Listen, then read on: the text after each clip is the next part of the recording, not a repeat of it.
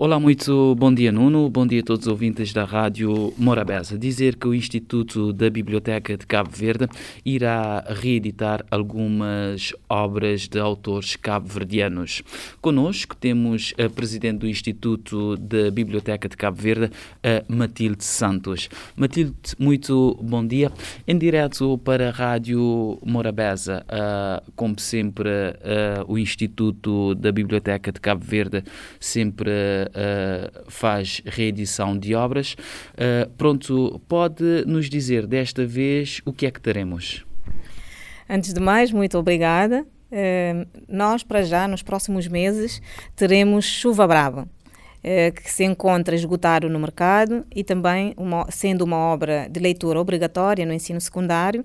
Nos próximos meses já estamos a ultimar a revisão gráfica para a sua, a sua reedição.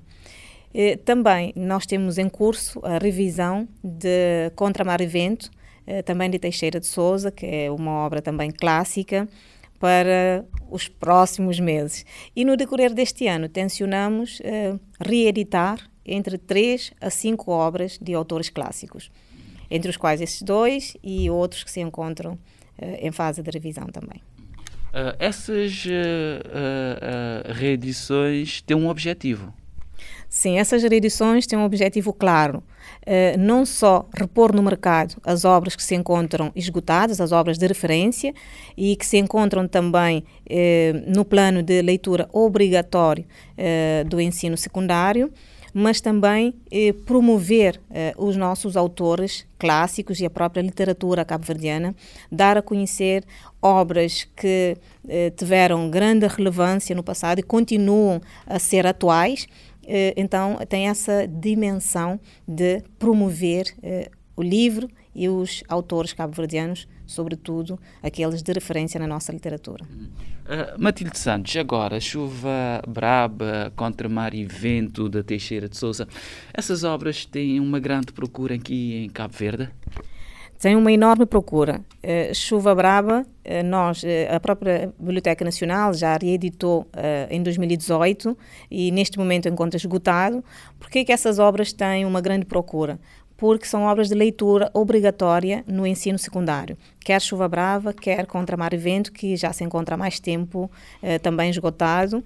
e essa preocupação como aconteceu também com, com a obra Chiquinho, que nós reeditamos recentemente em dezembro e tem tido muita procura e fizemos uma uh, reedição de 3 mil exemplares e já se venderam boa parte delas. Então há muita procura, porque não só a nível nacional, mas também a nível internacional procuram-se essas obras clássicas da literatura cabo-verdiana. Uh, Presidente, uh, esta reedição uh, era para ser feita em 2019 e o Covid condicionou tudo isso sobretudo 2020 estava previsto porque houve também algumas obras reeditadas em 2019 e 2020, início de 2020, antes da, da própria pandemia, mas é claro que a pandemia condicionou um pouco, mas quer eh, eh, houve como Flagelados do Vento Leste, também foi reeditado em 2019. Nós temos eh, Famintos também, que foi reeditado eh, de Luís Romano, Flagelados do Vento Leste também de Manuel Lopes.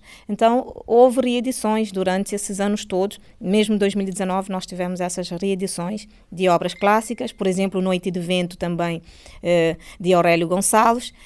no, desde 2017 por exemplo, que eh, depois da, do início da reedição de obras clássicas, já o próprio Instituto de Biblioteca eh, Nacional já reeditou cerca de 10 obras de autores clássicos, entre os quais eh, os três de Eugênio Tavares eh, e também Flagelados Venturescos, que eu já disse, eh, Mornas eram as noites, ou seja, num conjunto de 10 títulos e algumas dessas obras já foram reeditadas duas vezes. Uhum. E neste momento a meta são cinco obras? neste momento para este ano. Esperemos que alcancemos. Uh, a meta é entre 3 a 5, mas estamos em crer que podemos chegar a 5.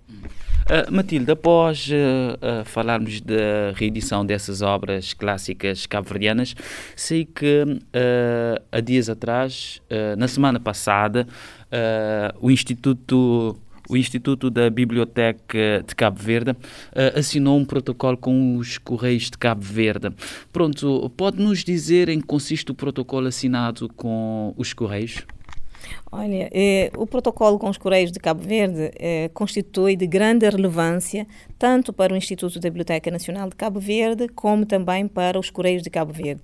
Isso porque, atendendo à necessidade eh, de se introduzir uma nova dinâmica também na distribuição dos livros. Nós tivemos a falar há pouco eh, dos clássicos, da, da, da reedição dos clássicos, mas também há uma necessidade de distribuir essas obras eh, pelo país e também a nível internacional porque há muitos pedidos, há muitas solicitações e o custo de de, dessa distribuição eh, afigura-se muito caro. Então, essa parceria com os Correios vem eh, limar, vem deitar abaixo esse custo, porque a forma como nós eh, estendemos esse protocolo vai nos permitir levar esses livros, essas obras dos autores cabo-verdianos eh, a um preço mais acessível. Ou seja, o que é que esta parceria estratégica nos permite? Eh, nos permite, eh, nos permite de uma forma mais célere, mais prática e mais econômica, colocar os livros nos diversos pontos do mercado nacional e também internacional. e isso é uma grande valia, porque não inflaciona o preço dos livros. Isso faz com que um leitor que esteja em Santo Antão, ou na Ilha da Bravo, ou noutro ponto, uh, tenha acesso a este livro ao mesmo preço que um autor aqui na Ilha de Santiago ou em qualquer ponto de Cabo Verde.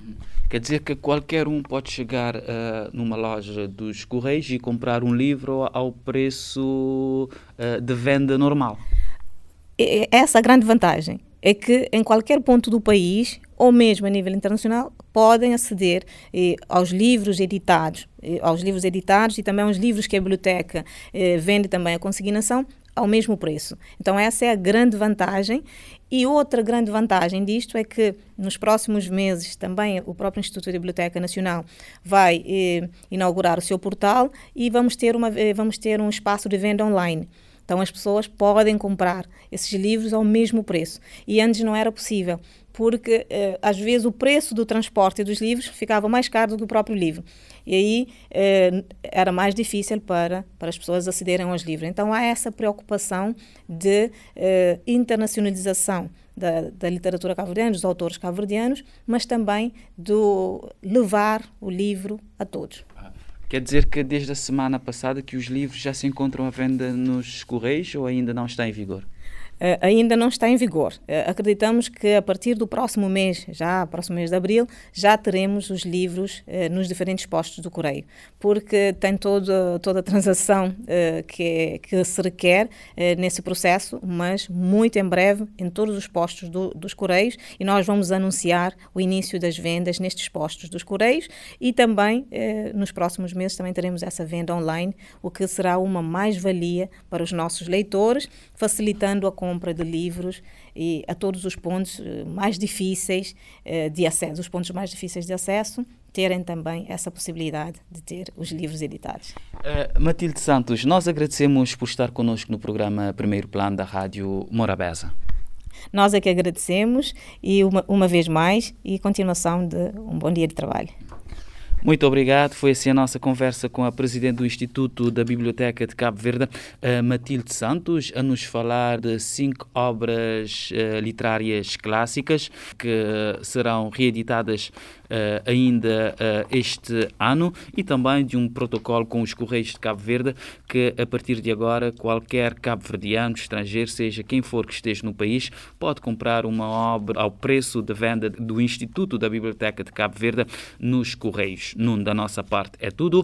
Aquele abraço em primeiro plano. Bom dia.